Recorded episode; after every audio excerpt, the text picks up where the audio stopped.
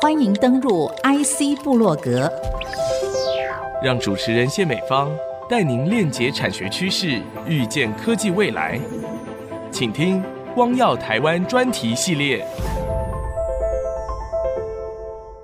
欢迎听众朋友再度收听 IC 部落格光耀台湾专题系列，我是节目主持人谢美芳。今天非常的开心哈，哇！相隔了一年之后呢，我们跟国家级的这个同步辐射中心啊合作专案又再度的在空中展开，那么卷土重来啊！再度的邀请我们的长官呢，来分享国家级同步辐射创新任务的开发跟导向，在策略和实质的成绩上头，已经有了令人哦刮目相看的成绩。那么邀请的就是我们的同步辐射研究中心的罗国辉主任来到节目当中，和听众朋友分享。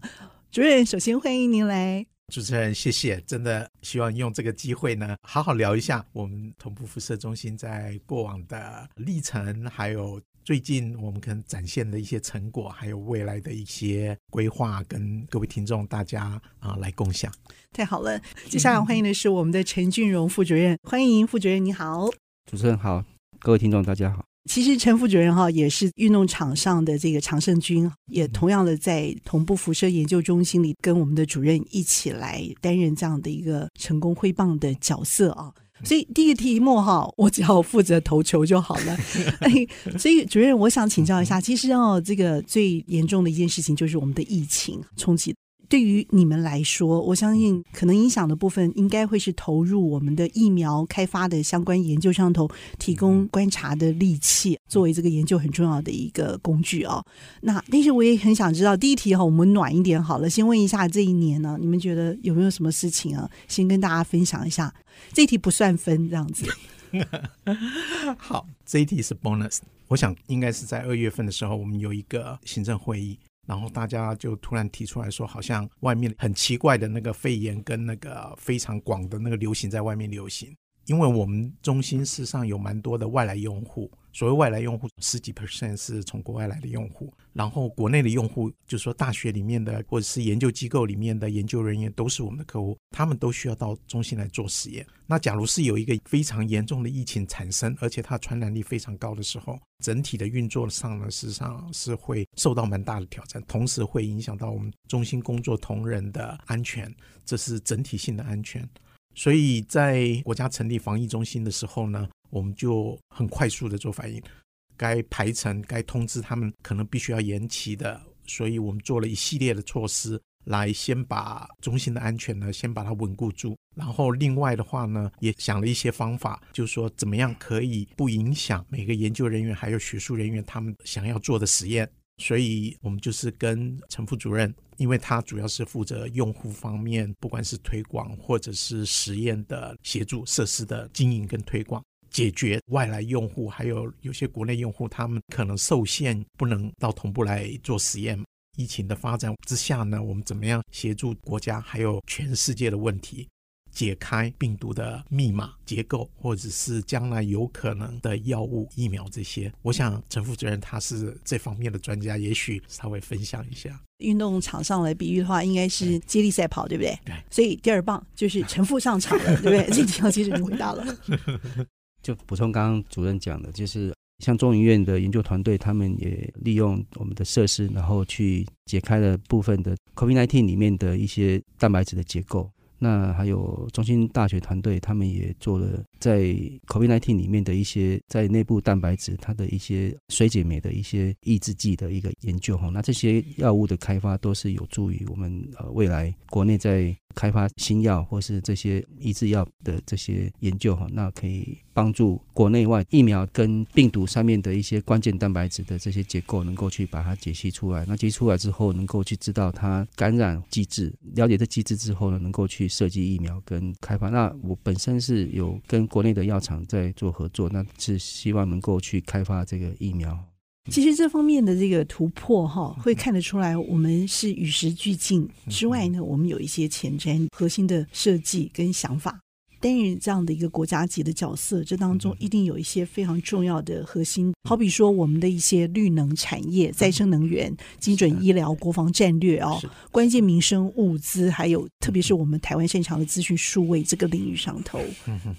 主任，这个部分我们是不是也配合着我们国家六大战略策略来做？整个研究里面呢，比如说以学术研究为主。然后可能还要啊一段时间慢慢的发展转到产业方面，比较接近产业的。我想最近在我们的用户会议里面，其实我们召集了锂电池相关的产业，还有协会理事长、学者，还有公司的董事长，还有研发长，他们共同到我们同部来开了一个有关于锂电池发展的一个一个方向。中心的同仁呢，在锂电池电极方面的那个研究呢，也取得了国际的专利。那目前也已经寄转到啊外面的厂商，希望对于整个锂电池的产业呢，能够有非常好的贡献。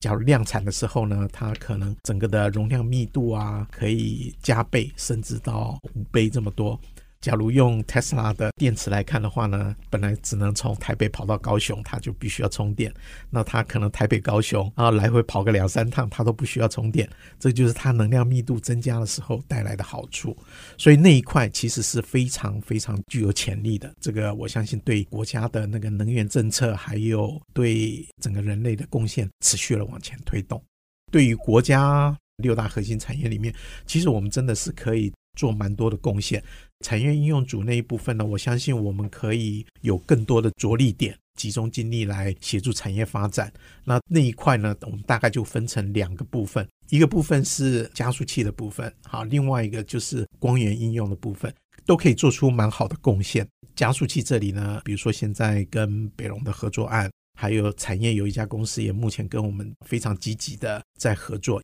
我们能够协助的，我们就是会尽量协助产业的发展，或者是医疗方面的发展。一台机器是十几二十亿，你知道卫生署发了几张吗？他发了十几张执照在外面，基本上那个产业是非常庞大的，需要的协助，我相信是还蛮多的啦。光源应用的部分，我想就是应该应该要让陈夫来谈。对对对对，陈夫，你有没有感受到那一道光射过来，就给你了压力？对对对，产业的接受一下期许吧。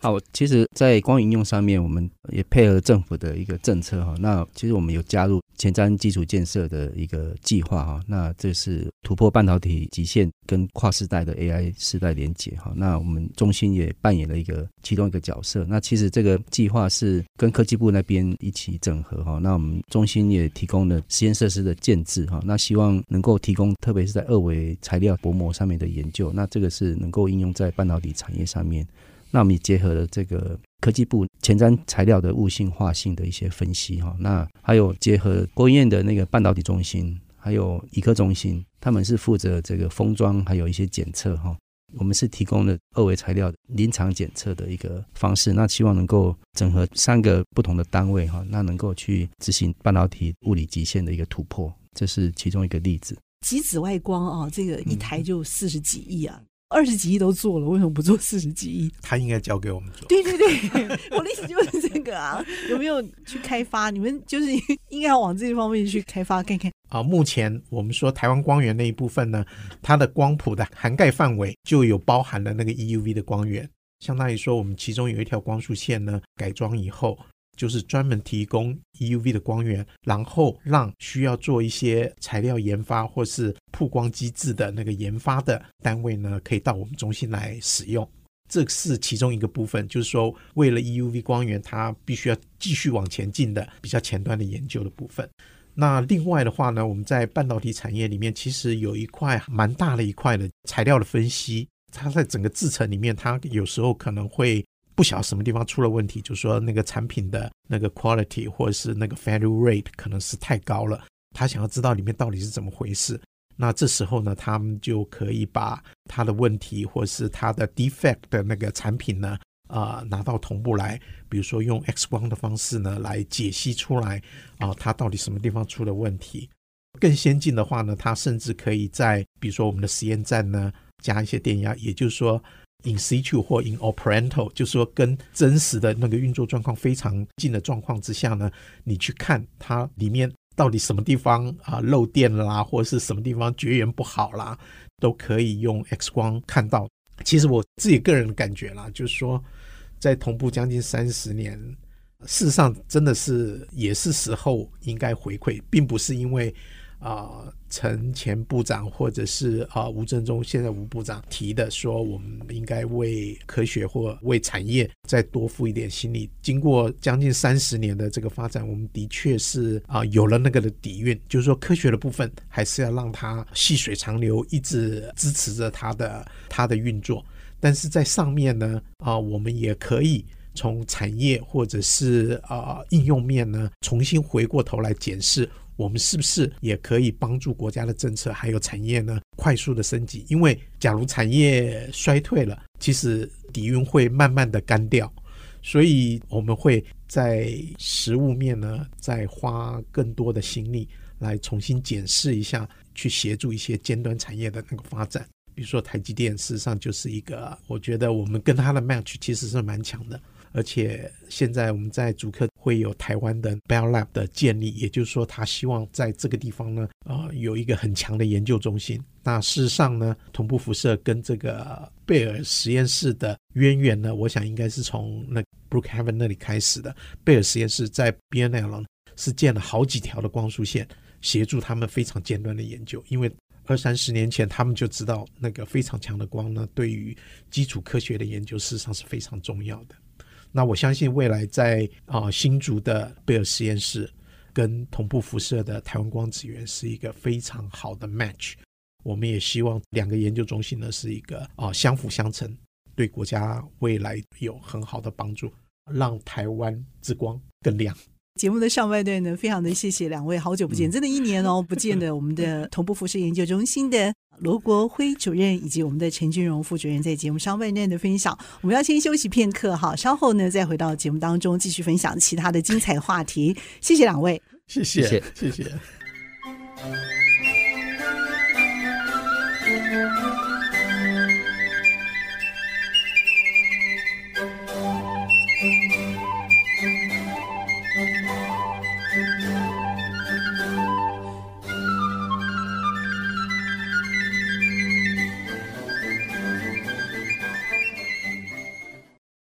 欢迎你，有没有再度回到 IC 部落格光耀台湾专题系列，在我们的节目上半段再次印证了国家级开发任务这样的一个角色，如何在同步辐射中心的身上看到了它投射出来的这一道光啊，如何的做学术的应用，还有整个产业晋升这个层面，我们可以更拉高整个视角来看，这会让我们产生一个连结，这个连结是。产业界其实有很多的瓶颈跟曙光是同时可以存在着的。端看我们在同步辐射研究中心还有相关的这些前瞻单位如何去做整合开发应用啊，这个部分整合就很重要。所以下半段的第一个问题啊，我们这个球啊要再丢回来。听到你们在过去三十年的这个发展，听到了你们发展出了跟全世界一样亮的一道光，而且你们跟国际之间有前端的结合跟交流，你们要怎么去给自己一个定位啊？我们在台湾光源那个时代，也就是说这个中心刚建立没多久的时候，事实上我们得到了很多国际界的协助。我会说加速器方面，那当然。对于啊、怎么样用同步辐射？其实，在那个刚开始的阶段呢，前辈们也做了很多的努力，就是送了很多的学员到海外各个不同的加速器实验室去，知道怎么样来充分的使用同步辐射。当然，这个已经是相当于是前期资源投入的时候呢，一个非常重要的铺陈。在这个铺陈之后呢，事实上同步辐射呢进入慢慢的成长期，或者是一个 learning curve。一个比较难爬的那个曲线，所以假如就加速器的部分，它的确也经历了这样一个历程。然后呢，把以前用户们称台湾光源是一个大灯泡，它并不叫他们是一个同步辐射，因为呢，它所有东西都必须要打开，然后那些不稳定呢才看不到，因为在其他地方找不到很好的光。可是呢，这个光又没有好到跟世界可以比拟的地步，所以他们就用了一个大灯泡来形容台湾光源。这谁讲的？嗯，我不会是你们自己讲的吧？不是，不是，这是这是外面。他们当初刚开始的时候，那个稳定性是有待改进的。那个不管是它的大小的变动啊，位置的变动啊，然后你在后端看到它，就是除非把所有的洞都打开了，所以它看起来就像一个大灯泡。那真正的功能呢，并没有完全的发挥，因为它有一些细部的地方呢是需要再改进。最重要是在这个学习曲线当中呢，事实上在中心就是两个部分同时发展，一个是加速器的部分，另外一个就是研究的部分。那我想研究的部分呢，除了我们自己中心培养的学员之外，然后对于外面的学研界，就是相当于说我们中心里面先有一个 core，大家已经学会了，然后呢伸展到大学研究所，让我们的用户群呢，事实上可以更进一步的扩展。在这一段期间呢，就是这个两方面呢同时进行。在加速器的这一部分，我想我们经历了一段还蛮痛苦的挣扎了，然后也引进了新的技术，比如说我们有了超导的技术，那同时有了超导的共振腔的安装，然后还有超导磁铁的进入，然后还有一些稳定性的改善，一些回收系统的改善，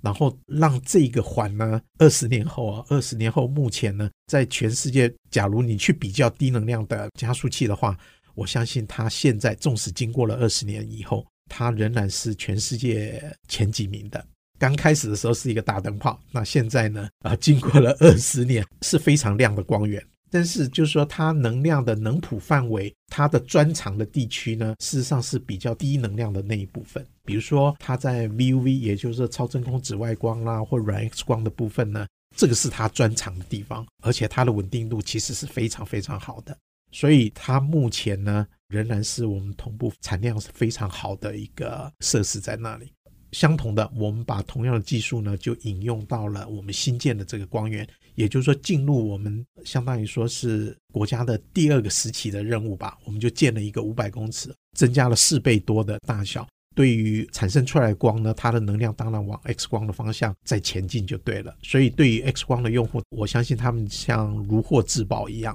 可以做更多非常好的实验。那在台湾光源所建立的技术呢，就可以更进化，然后运用在台湾光子源。那光速线的部分也是同样的情形。